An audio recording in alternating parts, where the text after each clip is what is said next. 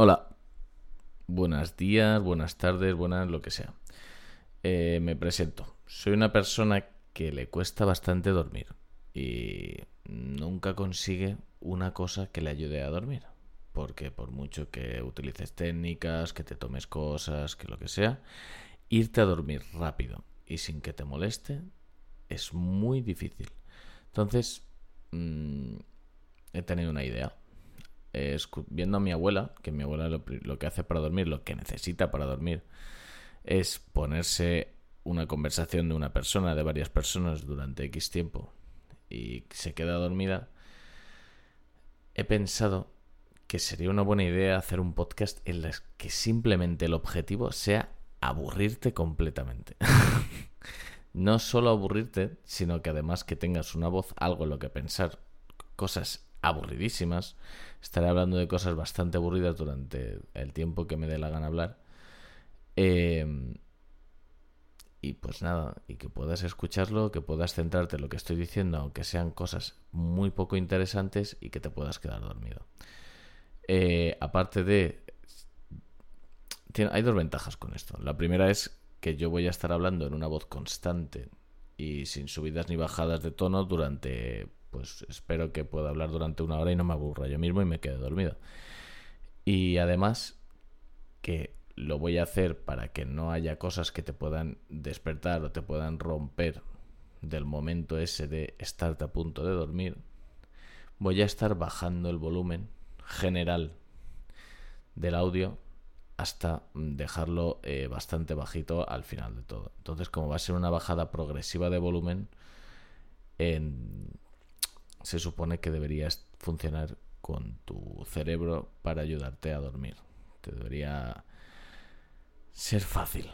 O al menos serte más fácil que ponerte un programa de radio, que ponerte un stream, que ponerte un vídeo de YouTube, cosas así, porque eso no está hecho para dormir, porque al final la gente habla, la gente tiene expresiones, la gente se ríe, la gente grita, pone música de fondo, no pone música, y al final, por mucho que durante 20 minutos, 15 minutos sea una voz suficientemente calmada como para quedarte dormido, como no le pongas en repetición durante los 15 minutos, pues te va a ser imposible dormirte porque va a haber algún sonido, alguna canción, algo que haga que te sobresalte, que te despiste y que haga que pierdes, pierdas ese, ese momento que habías conseguido en el que casi te duermes.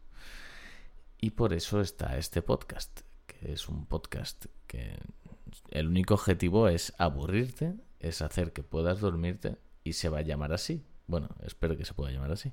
Se va a llamar eh, Podcast para Dormir, eh, PPD.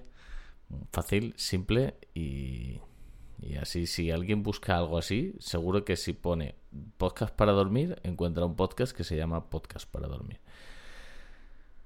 Bueno, entonces, eh, para empezar, Voy a hablar de lo que se me da bien.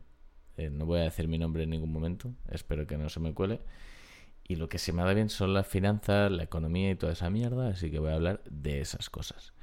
Eh, antes de todo, antes de empezar a empezar a aburrirte, eh, voy a poner, voy a hacer, dar un consejo para dormirte. Una cosa que me ayuda mucho a mí para dormirme son las tilas.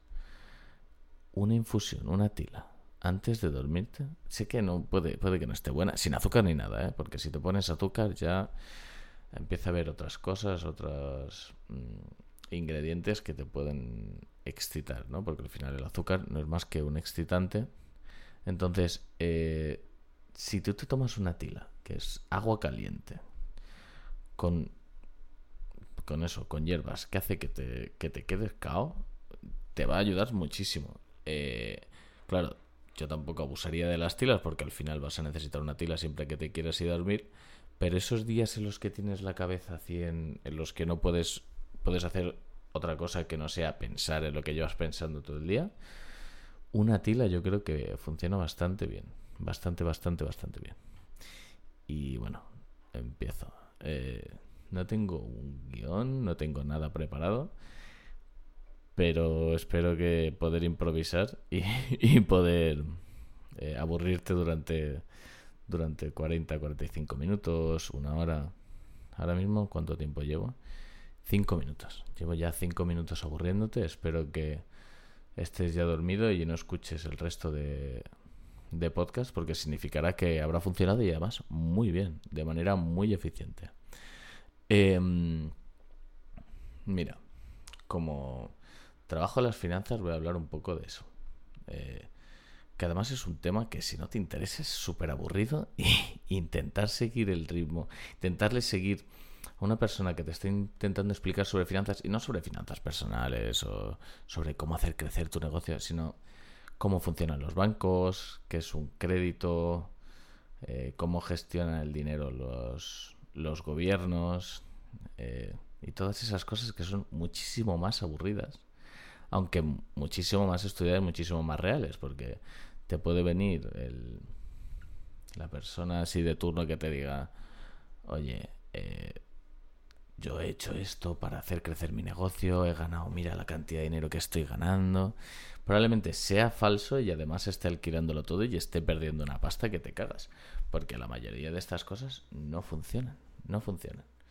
Eh, yo si, si, quieres de verdad ganar dinero en tu vida y, y ser una persona exitosa, mm, parece mal, va a parecer mal, va a sonar fatal pero conviértete en un esclavo de alguna corporación, trabaja un montón, eh, muestra entusiasmo por algo que es imposible de verdad sentirse entusiasmado, escala poco a poco, encuentra un trabajo que se necesite, que haya poca gente que lo haga y que esté bien remunerado. Y para hacer esto lo único que puedes hacer es eh, estudiar. Eh, ir mirando, viendo cuál es el salario aproximado, qué es lo que se necesita, qué es lo que no se necesita, los expertos, la tendencia que dicen que puede haber en el mundo, en qué a qué te puedes dedicar, que tenga mucha progresividad, cosas que no sean fáciles de sustituir por máquinas, porque al final las máquinas nos van a sustituir a todos.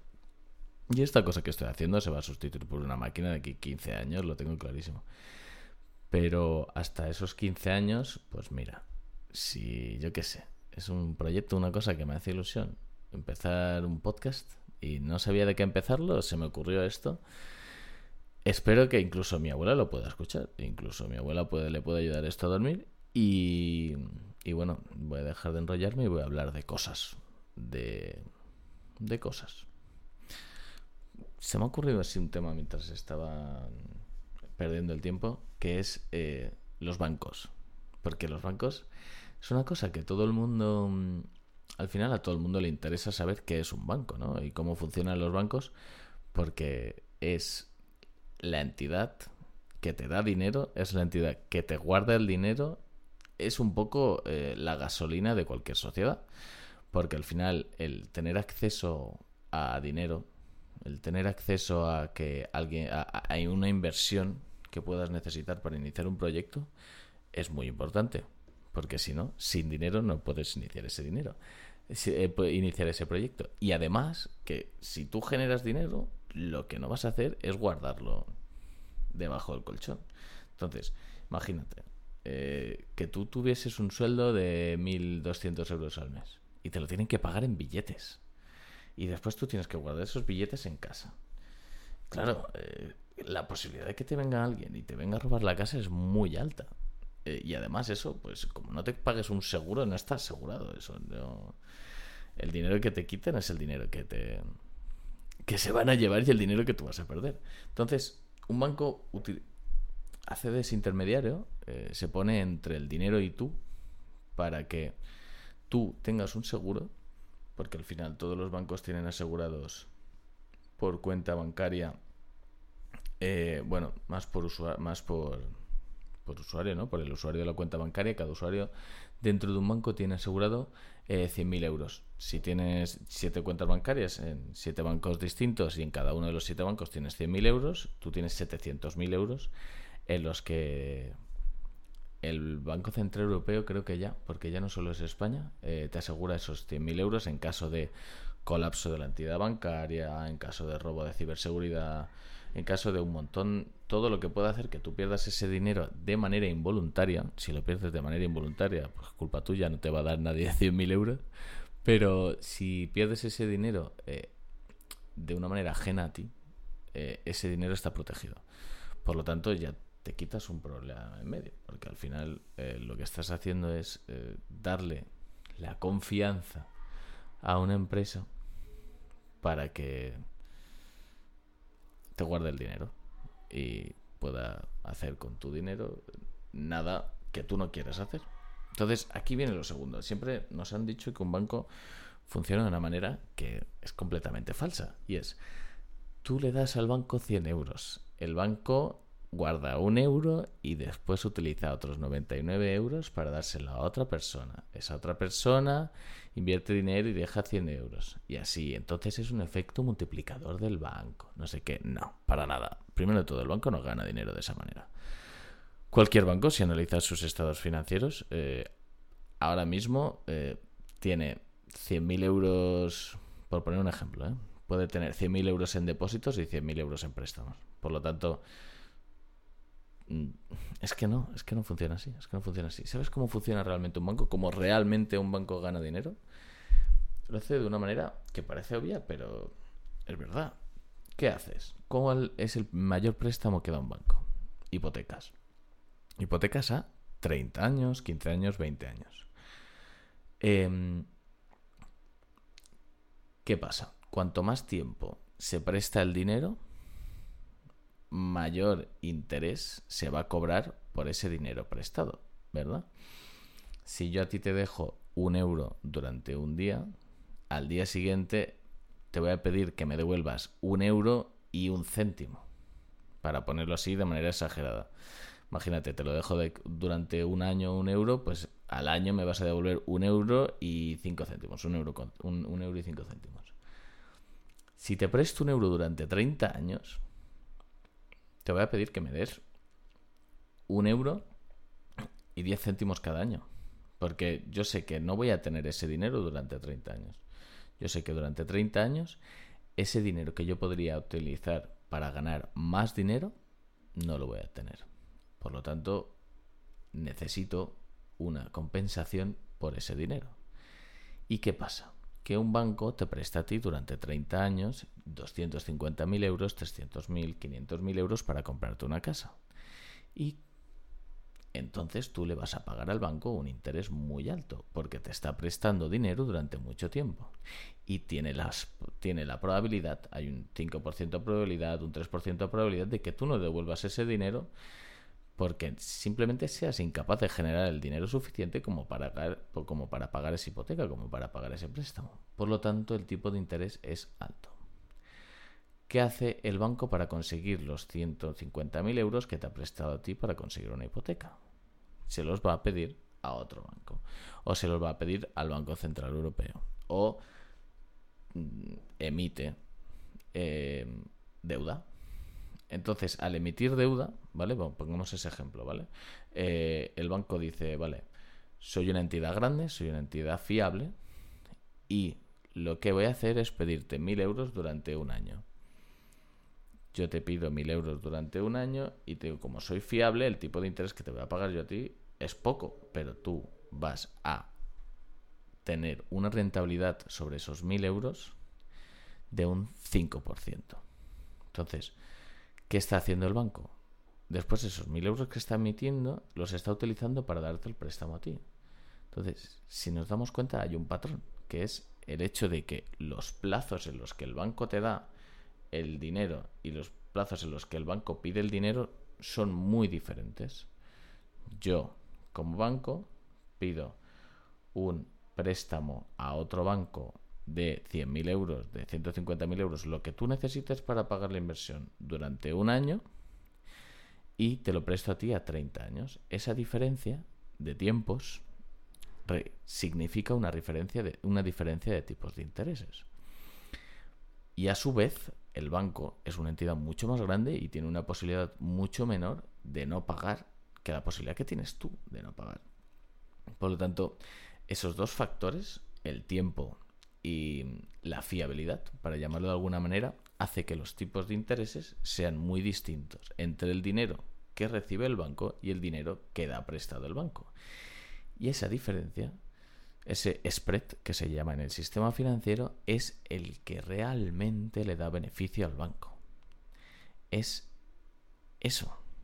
No es que el banco eh, te pida prestado a ti, eh, el que el banco te mm, reciba 100 de tuyos Después esos 99 que quedan los da prestado a alguien, esa persona que tiene 99 prestados los mete a otro banco, ese otro banco se queda uno y da prestados 98 y eso hace que de 100 euros acabe habiendo 10.000 euros en el sistema financiero. No, no, no, no, no, no, no, no, no, no, no, no, no. El banco, la única manera que tiene de ganar dinero, bueno, la única manera no, la manera más estándar, la manera más eh, normal para ganar dinero es esa diferencia de tipos de intereses y esa diferencia de plazos. Y así es como realmente un banco gana dinero. Y ese es el negocio del banco. El negocio del banco es jugar con los plazos de los préstamos. Pide préstamos a plazos más pequeños y da préstamos a plazos mucho más altos. ¿Qué pasa? Hay un riesgo inherente en ese intercambio de plazos. Porque puede ser que cuando acabe un año y el banco todavía no tenga esos 100.000 euros que tú le vas a devolver de aquí 29 años, necesita el banco esos 100.000 euros. Entonces, em, se los va a volver a pedir prestados a la misma entidad, a una entidad parecida, a unas condiciones parecidas. Y existe el riesgo de que ese, de que nadie le quiera dar prestado a un banco, o que le quieran dar prestado al banco por unos precios eh, y por un plazo que acaba haciendo que la operación de préstamo que te ha hecho a ti no sea rentable. Entonces, em, el banco tiene, tiene ese riesgo inherente de que el plazo puede estar concentrando salidas de plazo y entradas de plazo mucho mayores en ciertos días, en ciertos meses, que hace que no puedas eh, recibir, eh, bueno, que hace que simplemente no tenga dinero el banco, acabe sin tener dinero el banco. Vamos a ponernos en la siguiente situación. El banco te da prestado a ti 100.000 euros, ¿vale? Y tiene depósitos de clientes por 100.000 euros. Em, los depósitos de clientes, según el banco, según el tipo de país y todo esto, es diferente. Pero de 3 a 5 años es lo que suele durar un... Es lo que se estima en cada banco que va a estar ese dinero. Si yo deposito mil euros, el banco estima que yo voy a tener esos mil euros durante cinco años. A mí, por tener ese dinero durante cinco años en el banco, me va a pagar muy poco o nada ahora mismo. Y el banco va a coger esos eh, 10.000 euros y los va a utilizar para dar un préstamo a 30 años. Si yo, cuando han pasado esos cinco años y quiero retirar ese dinero, quiero retirar ese dinero, pero el banco no lo tiene porque se lo ha prestado a otra persona, el banco acaba dando, eh, no tiene dinero. Y el no tener dinero, pues entra en bancarrota, no puede pagar a nadie más, no puede hacer, em, no puede cumplir con los pagos que tenga que cumplir. Y eso es un riesgo. El banco puede caerse completamente por no tener dinero en los plazos en los que necesita dar ese dinero. Por lo tanto, las leyes europeas hacen que los bancos tengan que hacer un seguimiento muy estricto de el dinero que tienen que dar y que tienen que recibir en todos los plazos, ¿no? Si yo tengo que dar mucho más dinero de aquí a un año del que sé que voy a poder recibir, tengo un problema. Y cuanto más problemas tiene un banco, cuanto más problemas tiene alguien, más problemas le surgen. Porque si tú eres una persona que tiene problema y necesita dinero, y todo el mundo sabe que necesitas dinero y que tienes problemas, la gente te va a dar el dinero a un precio altísimo. Y si encima que necesitas dinero tienes que pagar muchísimo más dinero, muchísimo más intereses para recibir ese dinero, eh, acaba siendo un caos. Eh, acabas sin poder pagar nada, acabas en una bancarrota peor aún de la que ya estabas y acabas teniendo un problema de base muy grande. Por lo tanto, se tiene que hacer un seguimiento muy estricto de esas entradas y esas salidas de dinero que tiene que hacer el banco. Esa concentración de entradas y esa concentración de salidas.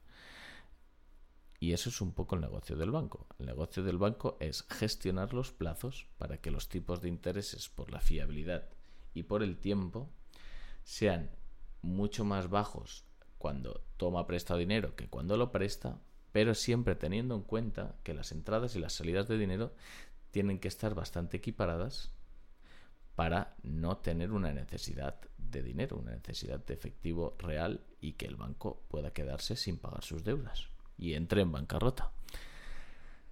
Esto ha pasado muchas veces, ha pasado muchas veces. El caso más reciente que podemos tener en España es el del Banco Popular, que pasó en 2018, si no me equivoco. Y lo que pasó fue eso. El banco tenía, tenía deuda de otras entidades, tenía deuda de española, tenía deuda de otros países, que al final la deuda no es más que, pues yo qué sé, pues tenía servilletas servilletas que sabía que, creía que podía revender por casi el mismo precio por, el que, por las que la compró.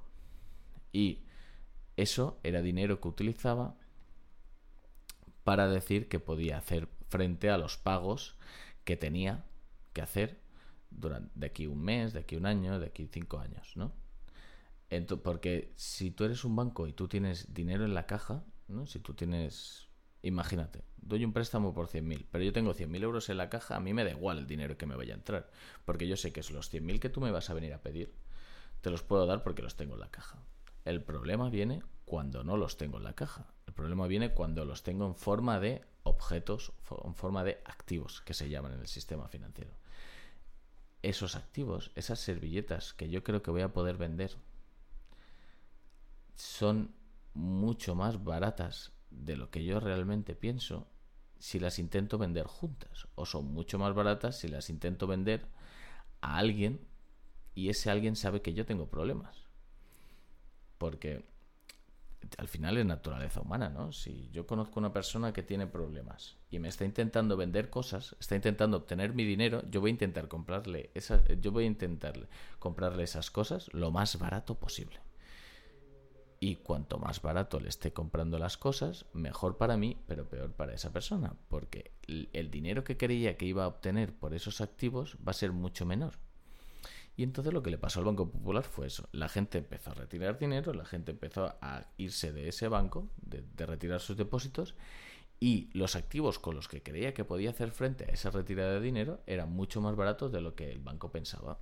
Había una... Mm,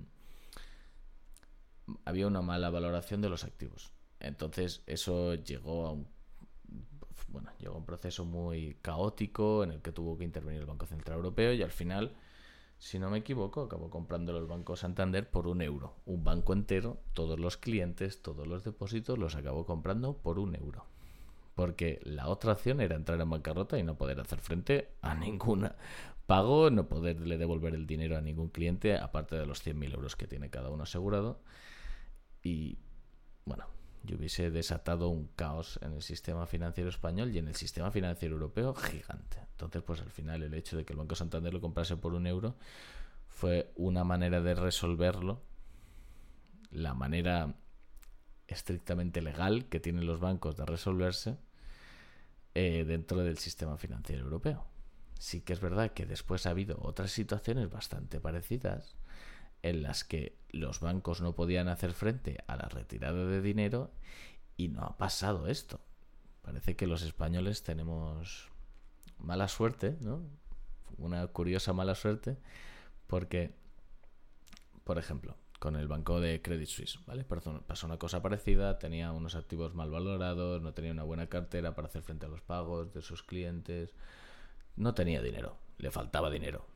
Entonces, en vez de llegar al límite, en vez de eh, estar a punto de quebrar y en ese momento que una entidad bancaria lo compre el banco, el Credit Suisse, por un precio ridículo, el Banco Central Suizo eh, se interpuso, intervino y obligó a UBS, que es el segundo banco, el primer banco más grande de Suiza, a comprar Credit Suisse, que era el segundo banco en ese momento más grande de Suiza, por un precio muy razonable. Por lo tanto, el valor de la empresa como tal no bajaba tanto. Los, ah, los accionistas del banco de Credit Suisse se protegían y había algún político seguro que también se protegía y al final pues el, el status quo que había en el sistema financiero suizo se mantenía. Esto en España no pasó porque el Banco Central Europeo nos impidió bueno, no quiso actuar de esa manera, no quiso actuar de la manera necesaria para proteger el valor del banco del Banco Popular y tuvo que comprarle el Santander por un euro, el valor de las acciones cayeron, no se repagó todo lo que se tenía que repagar, hubo un daño muy grande hacia el sistema bancario español entero, porque claro, si un banco podía podía quebrar de esta manera, un banco español podía quebrar de esta manera, ¿quién te decía a ti que el resto de bancos españoles, como el Santander, como el BVA, como el CaixaBank, estuviesen actuando igual o estuviesen actuando de manera diferente, ¿no? Porque al final la gente de un país actúa de manera parecida entre ella. Eh, y pues pasó todo eso. Pasó todo eso que por mala suerte el Banco Central Europeo no quiso intervenir y hubo unas consecuencias malísimas para el sistema financiero entero español. Eh, otros casos, como banco italiano que pasó dos años más tarde, al final ahí sí que intervino el Banco Central Europeo, ahí sí que el valor de las acciones no cayó tanto, sí que se protegió al banco y no hubo ese problema. Después tenemos el caso de Deutsche Bank, en el que pasó exactamente lo mismo que en el banco italiano, ¿no? Al final el valor de, de los activos del banco estaba cayendo, tenían mucha deuda, tenían que hacer frente a muchos pagos y ahí se volvió a intervenir. Se volvió a dejar que el gobierno alemán interviniese. Eh, una limpia, creo que, creo que hizo una limpia de activos o, financió directamente a una empresa privada como es el, el, banco alemán, el Deutsche Bank, y no pasó lo que le pasó al Banco Popular. Y no tuvo ese efecto devastador sobre la economía de un país que sí que tuvo sobre España. Pero bueno, como igual que nos han pasado estas cosas, nos han pasado otras cosas en las que hemos tenido mala suerte y bueno, es lo que hay. Y nada, esto es un poco para mostrar cómo gestionan los bancos y la importancia que tienen los bancos de gestionar esos plazos y esos tipos de interés, porque se puede ganar mucho dinero a través de esa intercambio de plazos, intercambio de tipos de intereses, pero tiene mucho riesgo. Tiene mucho riesgo, sobre todo si eres un banco español, porque te van a dejar quebrar. eh. Pues nada. Entonces, ¿qué está pasando ahora mismo con esta situación? Esta es la manera que tienen los bancos de ganar dinero. Es la que han tenido siempre de ganar dinero. ¿Cuál es la situación ahora mismo? ¿Cuál es la situación en 2024? Febrero de 2024. Qué largo se ha hecho enero. Eh, en 2024 está pasando una cosa curiosa. Y es, el Banco Central Europeo está pagando mucho si tú le das dinero. ¿Vale? Si un banco español, si el Sabadell le sobran 10.000 euros y se los presta al Banco Central Europeo, el Banco Central Europeo le va a pagar, creo que es un 4%, ¿vale? Eh, por esos 10.000 euros. ¿Qué pasa? Si tú eres una persona que va a depositar al Banco Sabadell ¿vale? Y le depositas 1.000 euros, 10.000 euros, el Banco en una cuenta corriente, ¿vale? El Banco Sabadell va a coger esos 10.000 euros, se los va a dar al Banco Central Europeo, y el Banco Central Europeo le va a pagar un 4%. El Banco Sabadell a ti no te va a pagar nada. El banco, porque es una cuenta corriente, ahora mismo ningún banco paga cuentas corrientes, y cuanto más tiempo tarden en pagar cuentas corrientes, más dinero van a ganar los bancos, ¿no? Al final, Estamos viendo beneficios extraordinarios en todos y cada uno de los bancos que ha habido, que, que hay en España y entre los europeos y los americanos. Todo el mundo está ganando mucho dinero. De esta, de esta forma, de esta forma, al banco, el Banco Central Europeo paga tipos de intereses al banco, a los otros bancos que le prestan dinero, pero los bancos a los que tú le das el dinero, a los que tú le metes el depósito, no te lo están pagando a ti. Entonces esos 4% se los están llevando entero de beneficios se los están llevando de beneficios completamente. Em, y esto es lo que ha estado pasando los últimos dos años, ¿vale? Por eso estamos viendo esos beneficios tan altos, por eso estamos viendo esas, mm, esos récords históricos de dinero que ganan todos y cada uno de los bancos y, ves los 10.000 millones, los 11.000 millones, los 2.000 millones, que es, que es que son ridículos, son cantidades ridículas, son eh, gigantescas. 2.000 2008, 2007, cuando todavía no había habido la crisis bancaria y cuando los bancos estaban ganando una barbaridad de dinero, ganaban menos que eso. Podéis imaginar el beneficio que están teniendo los bancos ahora mismo. Entonces, esto tiene que cambiar en algún momento, ¿no? Porque eh, van a haber bancos que van a decir, vale, si yo en vez de pagarte nada, te pago el 1%, va a haber mucha gente que va a querer dejar de que va a querer dejar los depósitos en mi banco. Entonces, a lo mejor voy a ganar menos por cada operación, por cada euro que me depositen a mí, voy a ganar en vez de un 4%, voy a ganar un 3%, pero me van a depositar muchos más euros. Entonces, como me van a depositar muchos más euros, al final el beneficio que voy a tener como banco va a ser mucho mayor del que tendría si no le pagase nada al cliente. Y en algún momento esto va a tener que empezar a, pasar. Los bancos van a ver que van a necesitar dinero eh, porque van a tener que invertir ese dinero en otras cosas que les estén dando también beneficio, porque al final si tú depositas mil euros en el banco, en, cualquier banco, en el Banco Sabadell, eh, esos mil euros el Banco Sabadell los puede dar de préstamo a alguien también. ¿vale? Entonces, cuanto más préstamos quieran dar, porque al final los préstamos dan más que el Banco Central Europeo, pero son más arriesgados, cuanto más préstamos quieren dar, más, dinero van a necesitar. Por lo tanto, va a empezar a haber una lucha por el dinero, por el dinero de los depósitos de los españoles. Y entiendo que eso hará que las cuentas corrientes empiecen a remunerar dinero, que las cuentas a plazos ya lo están haciendo, pero remuneren un tipo de interés razonable, porque el dinero que están que están remunerando ahora mismo una cuenta a plazo dos años es ridículo, pero es ridículo. Si tú compras deuda española, eh, ahora mismo, si no me equivoco, la deuda española a 10 años estaba por encima del 3%, y cualquier cuenta corriente que tú veas en cualquier banco no cualquier, perdona, cualquier cuenta a plazo que tú veas en cualquier banco, aunque te obliguen a dejarlo por 10 años, no te va a pagar ese 3%. Por lo tanto, es que no tiene sentido. No tiene sentido que te paguen muchísimo menos de lo que va a cobrar un banco. Imagínate, ¿vale? Tú dejas mil euros durante 10 años al Banco Sabadell. El Banco Sabadell coge esos mil euros y se los da al Banco de España o se los da al gobierno español durante 10 años. El gobierno español, por haberle prestado tú esos mil euros, por haberle prestado al banco, e, el, banco esos mil euros al banco, al gobierno español, va, va, va a recibir un 4%, un 3%.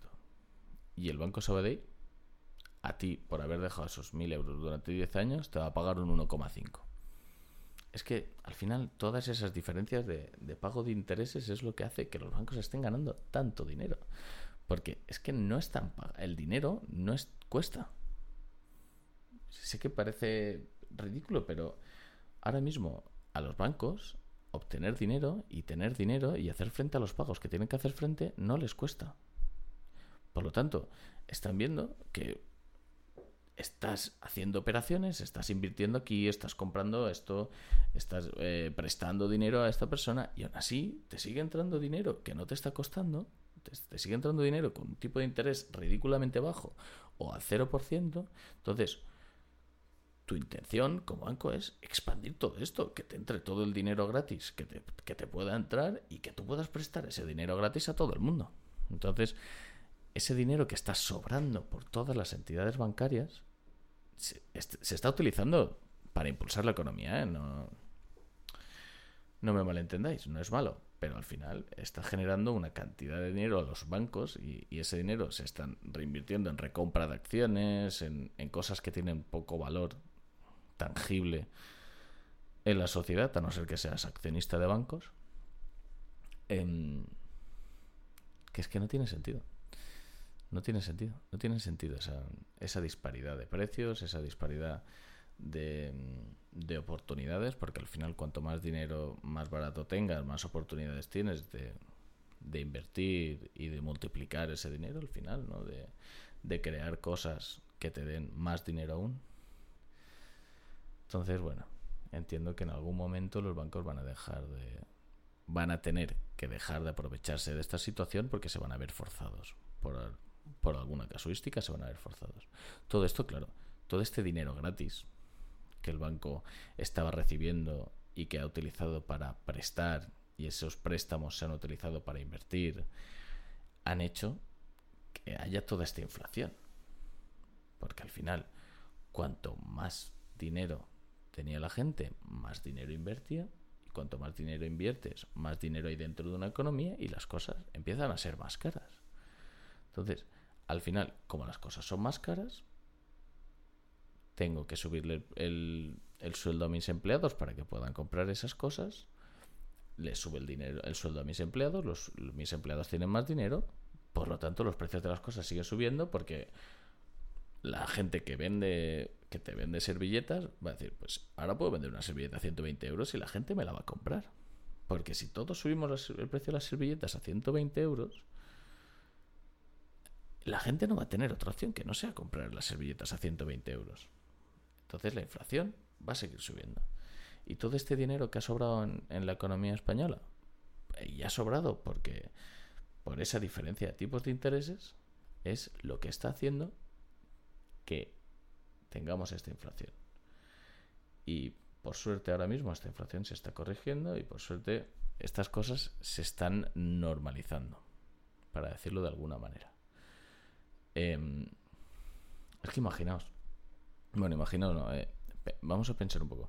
Antes del, del COVID, ¿vale? Estábamos, bueno, antes del COVID y después del COVID, eh, estábamos a tipos de intereses al 0%. ¿Qué significa un tipo de interés al 0%?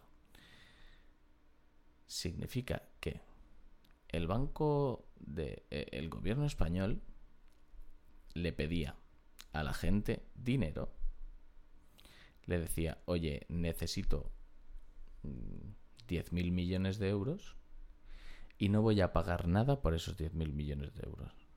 De aquí 10 años, que es cuando te tengo que devolver el dinero, te voy a devolver 10.000 millones de euros. Y ya. No te voy a devolver 10.000 millones de euros y 300 millones de intereses. No, no, no, no, no. 10.000 millones de euros. ¿Por qué? Porque la gente se lo daba. Si al final yo estoy pidiendo dinero y la gente me lo está dando gratis completamente, yo voy a seguir pidiendo dinero. Yo voy a seguir utilizando ese dinero como me da la absoluta gana, porque es que no me está costando. Mientras yo sea capaz de devolver ese dinero y ya, no es devolver más X, no, no, no. Devolver el dinero es que puedo hacer lo que me dé la gana. Entonces, que quiero 10.000 millones de euros y tengo que pagar, em, los tengo que pagar de aquí 10 años, pues pido 10.000 millones de euros al precio de nada y de aquí 10 años voy a volver a pedir 10.000 millones de euros y voy a hacer frente al pago de 10.000 millones de euros que tenía que hacer frente por haber pedido los 10.000 millones de euros hace 10 años. Que parece un trabalenguas, ¿no? Al final, tantos dieces. Pero toda esta situación de exceso de dinero, de aquí no me cuesta nada, de la rentabilidad que tengo que tener en negocios es del 1 o el 2%, porque con eso me basta, porque con eso puedo hacer frente al pago de mis préstamos, ha creado una economía en la que no solo hay inflación, sino que hay empresas que no son rentables, porque un 1 o un 2% de rentabilidad por una empresa es muy poco, porque un 1 o un 2% es lo que te está empezando a cobrar ahora por el préstamo que tú estás pidiendo, por lo tanto, si no necesitas más dinero, perfecto, pero como empieces a necesitar más dinero y tu rentabilidad sea del 1 o del 2%, es que ya no puedes hacer frente al pago, ya no puedes hacer frente al préstamo que necesitas pedir para seguir operando la empresa. Entonces, tenemos empresas que están colapsando porque tienen baja rentabilidad. Em, una inflación que ha subido porque los tipos de intereses estaban muy bajos. Como los tipos de interés estaban muy bajos, el dinero sobraba. Entonces, como el dinero sobraba, los precios subían. Estamos en una situación, en un momento económico muy incierto, porque en cualquier momento esto puede explotar completamente como si fuese la mayor burbuja financiera que ha visto nadie en su vida y, quebrar, y quebrar todo, y irse todo un poco a la mierda. Pero no está pasando. Estamos viendo que la inflación está bajando, que los tipos de intereses están subiendo y las empresas no están quebrando, no están colapsando. Eh, una subida de tipos de intereses normalmente suele conllevar por eso mismo, ¿no? Porque como pedir prestado dinero es más caro, pues las empresas tienen que despedir a gente para hacer frente a sus pagos y todo eso, suele conllevar un aumento de paro, suele conllevar un sacrificio que tiene que asumir la sociedad bastante, bastante alto. Y esto no está pasando. No está habiendo un sacrificio muy alto por parte de la sociedad porque las cifras de paro son relativamente bajas, están bajando. España tiene un paro estructural muy alto, pero bueno, mm, a pesar de eso, el paro está bajando. Em, el sueldo promedio de los españoles no está bajando, está aumentando un poco y la inflación se está reduciendo. Es que creo que hemos sido capaces de desinflar esa burbuja. Esa burbuja en la que nos veíamos. Porque las empresas podían quebrar, porque las cosas iban a empezar a subir de precio de una manera loca, no está pasando. La burbuja se está desinflando. Y eso lo único que muestra es una resiliencia, por parte del sistema financiero español y por parte del sistema financiero mundial en general que no nos la esperábamos y que ha sido en parte gracias al COVID. El COVID nos ha preparado muy bien para todas las cosas que podían llegar a consecuencia del COVID.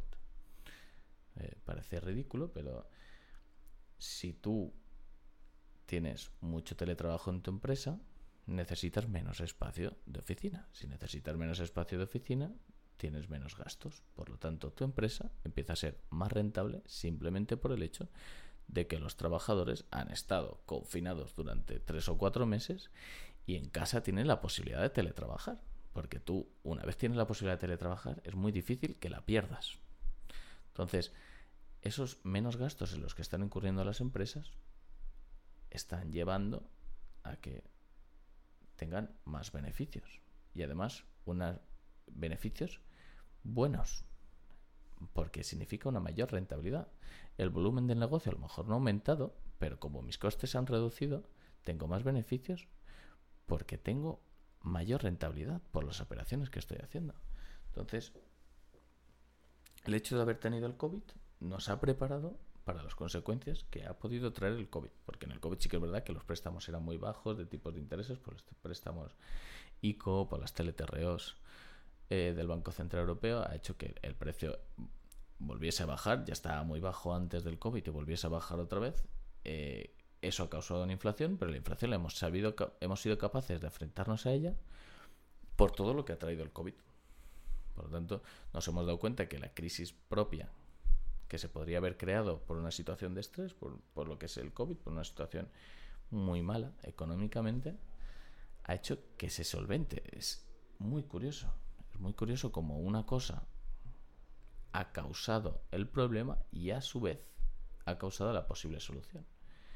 Y mm, una mayor rentabilidad de las empresas ha hecho que una vez esto baje, una vez la inflación ya vuelve a estar a niveles normalizados del 2%, por debajo del 2%, los tipos de intereses del Banco Central Europeo bajen otra vez por debajo del 4%, nos encontremos en una situación económica en la que las empresas son más rentables, no tienen una dificultad como pueden estar teniendo ahora para pedir préstamos porque no habrá inflación y nos vamos a dar cuenta que vamos a poder crecer muchísimo. Y además España está en una posición muy aventajada en este sentido porque las empresas españolas han aguantado muy bien. Porque al final en el COVID por mala suerte, quebraron muchas empresas, pero las que quedaron son empresas muy buenas. Y en España hubo restricciones muy fuertes. Entonces, em, al final, sobrevivir en España ha sido más difícil que sobrevivir en el resto de los países. Ha traído consecuencias muy malas, ha traído eh, quiebras de empresas que a lo mejor no hubiesen quebrado si no hubiese sido por el COVID. Pero las empresas que se han mantenido son empresas tan fuertes, son empresas tan rentables que, ha puesto España en una posición aventajada, aventajada en este sentido. tiene ahora mismo líderes de sectores, en muchos sectores. En el, en el sector bancario somos, vamos, lo tengo clarísimo que somos líderes a nivel europeo.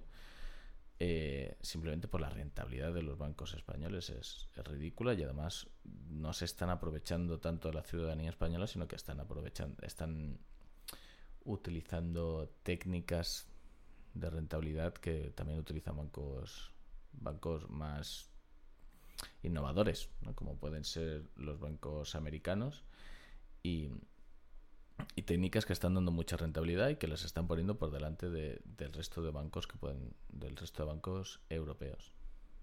Tenemos, somos líderes, yo creo que en, que en restauración somos líderes, sabemos utilizar muy bien estas cosas y sabemos expandir la restauración a otros países. Al final, si una cadena de hoteles español se va a un país en el que el turismo está creciendo muchísimo, pues eh, nos vamos a aprovechar de que ese crecimiento del turismo de, ese crecimiento del turismo sabemos cómo aprovecharnos al 100% de ese crecimiento de, ese crecimiento del turismo porque lo hemos hecho en España y lo hemos hecho en otros países entonces vamos a tener una ventaja sobre las empresas locales que puedan estar ahí que que va a hacer que, pues eso, que las empresas tengan más beneficios.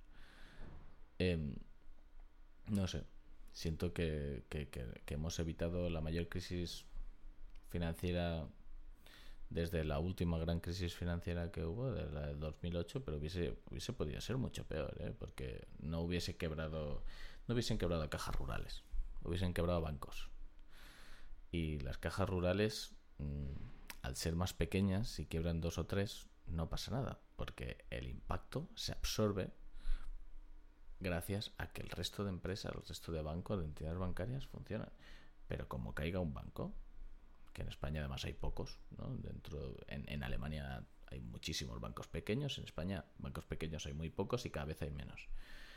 Si hubiese caído un banco, vamos, mm, volvemos a la edad de piedra. ¿no? no de manera literal, pero, pero casi, porque nos quedamos sin una generación de recursos.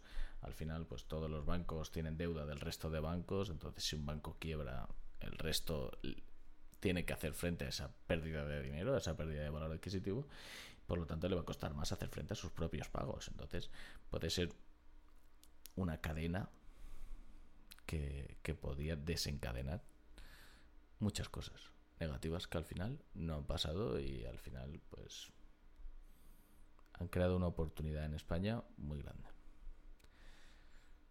Y poco más puedo, bueno, mucho más puedo hablar del sistema financiero porque podría hablar durante horas de venirme ya más en detalle sobre ciertas cosas, sobre cómo funcionan las emisiones de los gobiernos, sobre cuál ha sido la evolución europea en cuanto a regulación en el sistema financiero, porque ha sido muy curiosa. Es muy curiosa la evolución de, la regulación europea a nivel bancario, pero no sé, creo que puedo cambiar de tema además. Que llevo 47 minutos hablando sin parar sobre cosas que, que no son mm, lo más fácil del mundo de entender y además que son muy aburridas y producen interés en muy pocas personas. Que bueno, si te producen interés, enhorabuena, ¿eh? porque es un sector muy lucrativo, es un sector muy bueno y un sector que, como acabo de decir durante estos últimos 40 minutos, tiene mucha potencial, tiene mucha capacidad de crecer. Y, y puede ser divertido, en un sentido no, como, no igual de divertido que un partido de, baloncesto, un partido de fútbol, pero divertido en otro sentido, ¿no? Puede, puede tener muchos vaivenes, mucha volatilidad y al final la volatilidad lo que hace es crear oportunidades y, hacer que, la gente que está en el momento correcto, en el lugar correcto, se pueda aprovechar muy bien y pueda ganar mucho dinero. Y bueno, al final ganar dinero nos gusta a todos. Entonces, pues nada, si te ha interesado esto, enhorabuena, porque pueden ser momentos muy buenos para ti si los sabes aprovechar. Y si no, pues normal, te entiendo perfectamente.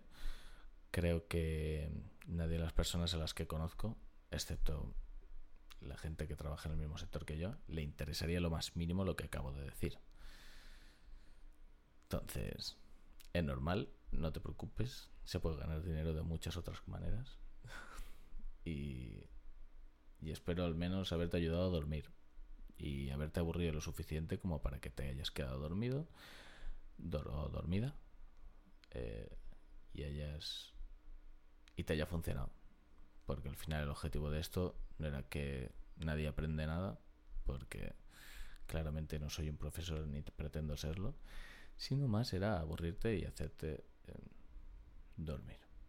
Y si no ha pasado, pues a lo mejor estás escuchando esto cuando ya he grabado más episodios, porque este es el primer episodio que estoy grabando y tienes la oportunidad de escuchar otras charlas aburridas sobre otras cosas o a lo mejor no otras cosas. Y repito lo mismo durante todos los episodios que voy a grabar si grabo más episodios. Pero bueno poco más puedo decir poco más puedo añadir. Creo que es una hora un, un tiempo razonable para quedarse dormido y espero que funcione y si no funciona pues no pasa nada que he perdido 50 minutos de mi vida porque al final esto no me ha requerido mucho más que tiempo. Entonces, pues era una prueba, era algo que quería hacer y ha sido un placer. Y ojalá os pueda aburrir durante mucho más tiempo.